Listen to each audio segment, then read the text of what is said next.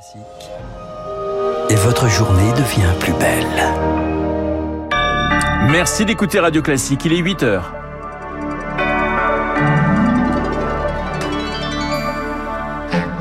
La matinale de Radio Classique avec Renaud Blanc. Attention, une grève peut en cacher une autre à peine la mobilisation de ce week-end terminée. Les cheminots de nouveau à l'arrêt. Ce mercredi, face aux fausses peurs, le gouvernement veut rassurer.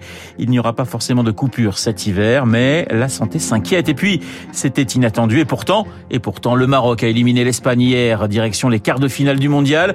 Une première dans son histoire. Je recevrai l'écrivain Tar Benjedoun pour en parler à la fin de ce journal. Radio.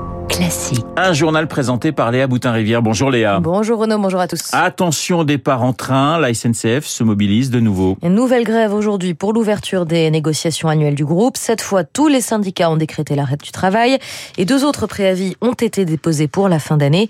Une manière de faire injuste pour les voyageurs, selon Bruno Gazo, président de la Fédération nationale des associations d'usagers des trains. On saute d'une grève à une autre grève. Ce que je trouve très curieux, c'est qu'on fasse grève avant que la négociation n'ait commencé. D'habitude, on fait grève quand on n'est pas content de ce qui est proposé. Encore faut-il qu'on sache ce qui est proposé. Il y a aussi des préavis qui sont déposés pour Noël et jour de l'an. Pour les usagers, c'est un coût terrible. Ils ont 360 jours pour faire grève, il ne faut pas exagérer quand même. Ils ont le droit d'être augmentés, bien entendu. Il y a de l'inflation, tout le monde le sait. Simplement, c'est pas la peine de, se servir des usagers pour faire respecter leurs droits. Nous, ce qu'on veut, c'est des trains qui roulent, et euh, c'est pas le cas. Alors, la direction est responsable, les syndicats sont responsables, les cheminots sont responsables. Les gens veulent du train, donc il faut le servir. Il ne faut pas faire grève tous les matins, c'est tous les ans. Propos recueillis par Eric Kioch, et sachez que la mobilisation d'aujourd'hui devrait toutefois être moins importante que celle du week-end, avec principalement des perturbations localisées sur les TER. Autre nouvelle qui risque de faire grincer des dents les usagers, la hausse à partir de janvier du prix du pass Navigo, 84 euros 10 centimes par mois, une hausse de 12%, toutefois inférieure à celle évoquée par Valérie Pécresse, grâce à un coup de pouce de l'État, 200 millions d'euros. Et un autre coup de pouce annoncé il y a quelques instants, cette indemnité carburant de 100 euros pour les 10 millions de travailleurs les plus modestes. C'est une information transmise par Elisabeth Borne. Stop aux fausses peurs, le message du gouvernement hier sur l'énergie. Un message relayé par Emmanuel Macron et Elisabeth Borne, mais aussi les opérateurs. Les délestages ne sont pas certains. Tentative de rassurer, car du côté du secteur de la santé, on s'inquiète des plans mis en place en cas de coupure temporaire. Les hôpitaux, les cliniques ou les laboratoires sont protégés, mais pour les malades à domicile, c'est plus délicat, Rémi Pfister. L'urgence, c'est de recenser ces 4000 patients qui sont sous respirateur artificiel ou nourris par intraveineuse. Une fois identifiés, leur logement ne devrait en théorie pas subir de coupure d'électricité.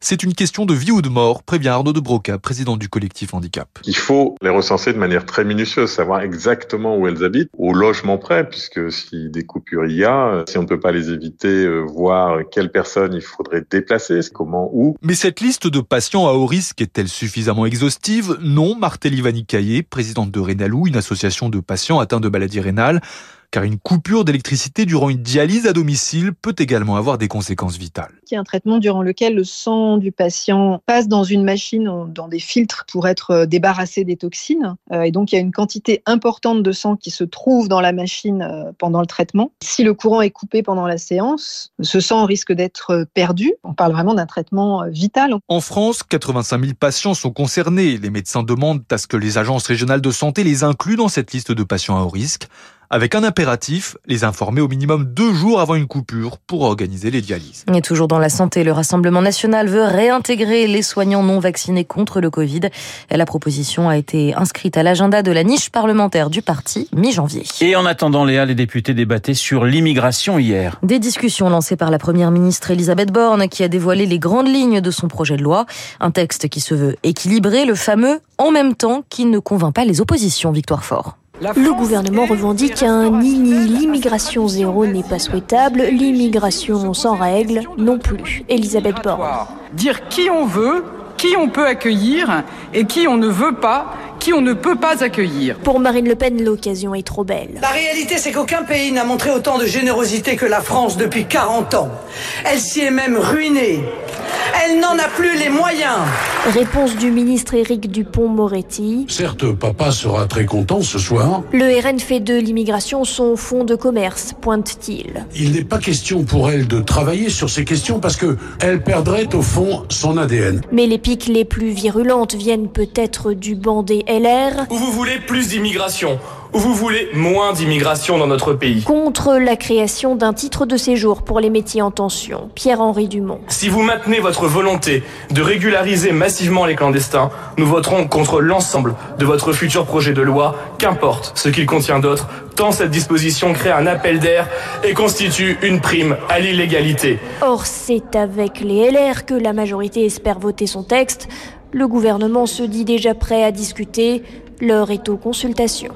Le projet de loi ne devrait être présenté qu'au printemps prochain. Il est pratiquement 8h06 sur Radio Classique. On ouvre la page football avec la fin hier des huitièmes de finale de la Coupe du Monde et les qualifications du Portugal et du Maroc. Et je sais, Léa, que le succès des Lions de l'Atlas vous fait très plaisir. Une victoire éclatante des Portugais face aux Suisses 6-1. Les Marocains, quant à eux, ont fait durer le suspense, les prolongations, puis les tirs au but. Je vous avoue, Renaud, avoir été un peu tendu, mais finalement, donc, le Maroc l'a emporté sur l'Espagne. Le pays a fait la fête toute la nuit, de Marrakech aux Champs-Élysées en passant par Tanger. Et pour cause, c'est la première fois que la sélection s'envole pour les quarts de finale de la Coupe du Monde. Et nous sommes en ligne avec un grand écrivain franco-marocain. Bonjour Tara Benjeloun. Bonjour. Ce matin, quel est votre sentiment après cette victoire historique du Maroc qui se qualifie pour la première fois euh, pour les quarts de finale d'une Coupe du Monde? Ah ben, Je suis très fier et très content parce que le peuple marocain va avoir un moral très haut, surtout en ce moment avec euh, toutes les crises qu'on connaît. Et puis, euh, il faut dire une chose, c'est que ça fait longtemps que le Maroc cherche à avoir une bonne équipe pour jouer dans les compétitions internationales et, ils ont joué d'une façon extraordinaire avec une grande équipe. L'Espagne, c'est pas rien. Hein c'est ça qui est formidable. Tous les Marocains sont hier soir, ils étaient dans dans les rues. Alors vous imaginez, euh, tout le Maroc, sans exception, les klaxons, les femmes qui, qui font le yo-yo. Enfin, c'est, c'est, c'est, un jour de, de historique, de fête, parce que on n'a pas, pas souvent eu l'occasion d'avoir une fête unanime qui, qui, touche tout un peuple. Et ça, ça me touche beaucoup, ça me, ça m'émeut, c'est extraordinaire. je suis très très content et j'espère que je serai aussi content la prochaine fois quand la France va jouer. Alors c'était une nuit sacrée hein, pour le peuple marocain. La nuit sacrée, c'est bien sûr l'un des, des, titres euh, d'un de, de, vos romans qui avait, été, qui avait été euh, primé euh, comme il se doit, puisque vous aviez obtenu un, le Goncourt avec la nuit sacrée. Est-ce que ce, ce type de, de match, ce résultat, ça peut cimenter la société marocaine ah bah forcément, parce que de toute façon, euh, hier soir, mon, mon, frère qui m'a appelé m'a dit, il y a personne dans les rues. Et les riches comme les pauvres, euh, tout le monde, tout le monde, tout le monde regardait. Il y a un phénomène que j'ai jamais vu. Enfin, j'ai entendu des femmes chanter et tout. Et c'est curieux que un ballon rend fou les gens. Et c'est ça qui est extraordinaire et émouvant en même temps. Parce qu'après tout, l'Espagne a une tradition de grande équipe. Elle joue euh, d'une façon formidable. Et d'ailleurs, ils ont très très bien joué les Espagnols. Et, les Marocains retenaient leur souffle. Alors, j'ai reçu plusieurs coups de téléphone hier soir pendant, pendant que je regardais le match. Et les gens disaient, on, est, on, a, on a le souffle coupé. Mais ça, ça n'arrive qu'avec le football. On peut se, se projeter. Euh, imaginons que euh, le Maroc passe encore un tour, que la France passe aussi le prochain tour. Il y aura un France-Maroc en, en demi-finale de la Coupe du Monde. Alors, Alors là, Tar vous êtes pour qui à ce moment-là? Ouh là là là là là là, je vais être, je préfère ne pas y penser. Ce sont deux pays que j'aime. J'ai la chance d'appartenir à ces deux cultures, à ces deux langues, à ces deux peuples. Et ouh là là, ça me, ça me, ça m'effraierait un peu. Enfin bon, j'espère que l'une des deux équipes arrivera quand même en finale. Une dernière question. On parle d'une Coupe du Monde euh, dans les années à venir au Maroc. Est-ce que vous pensez que ce type de résultat, eh bien, peut euh, jouer en faveur d'une d'une candidature du Maroc? Est-ce que vous le souhaitez? Ben, ben, de toute façon, le Maroc, il a une capacité d'organisation. Il est très très fort pour ça.